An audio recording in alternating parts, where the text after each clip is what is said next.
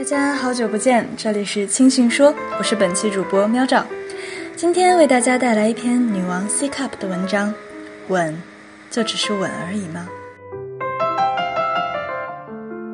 某天，我和男友坐在沙发上，一起看爱情动作片，我们好像在看爱情片一样，安静，不太淡定，没有快进。片子拍得很好是一方面，而且我们离电视机有点远。总之，我们安静祥和地看着片子，直到进入肉搏环节。女优忽然主动对男优说：“我们来接吻吧。”于是他们就真的舌头对舌头接起吻来了。我下意识地摸了摸鼻子，眼睛躲开了这个画面。男友发现后笑着问我：“你是不是觉得性交是可以接受的，而接吻却太亲密了？”我点了点头。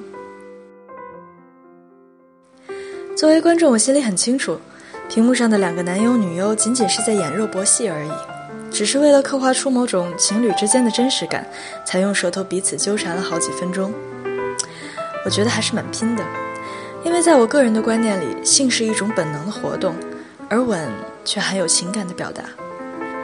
这种观念并不少见，在对一些性工作者的采访中也能看到。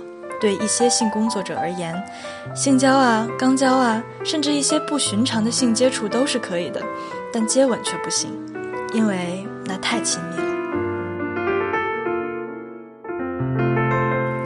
雪莱在诗中说：“灵魂与情人唇上相遇。”他似乎在说，情人灵魂之间的触碰有赖于亲吻，尤其是 lips only kissing，也就是仅仅触碰双唇的吻。从如今的视角来看，这句话可能并不那么准确。热恋中的情人更常出现的亲吻是 open mouth kissing，张嘴吻，而且会用到舌头。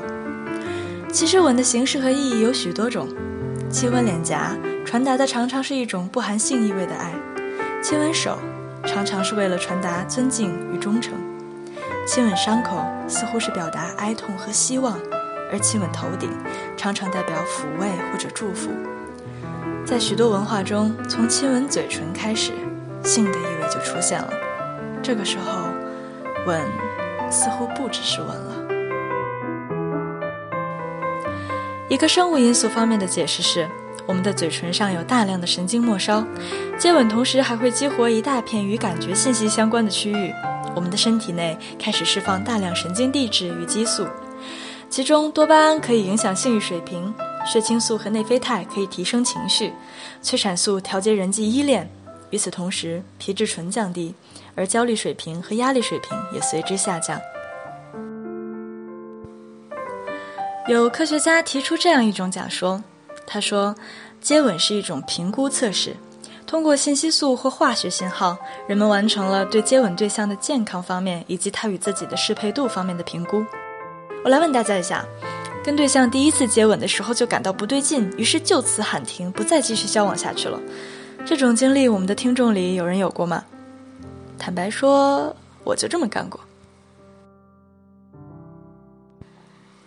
Open mouth kissing，也就是张嘴吻，在热恋的情人中变得如此盛行，很大程度上是来自于媒体的影响和文化的变迁。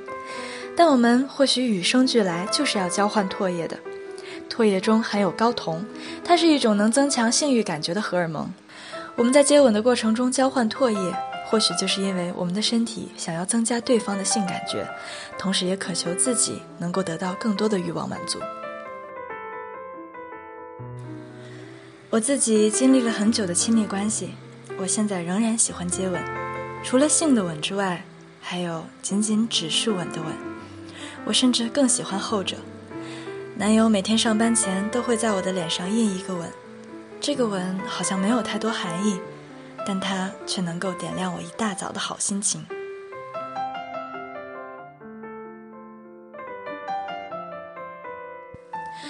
最后，在接吻时，颜值肯定不是最重要的，清新的口气才是。快去感谢牙线、漱口水和清新剂吧，好的口气至少弥补了一半的问题。好啦，这一期的星星说就到这里。如果你有什么想听的话题呢，欢迎留言哦。下期再见，拜拜。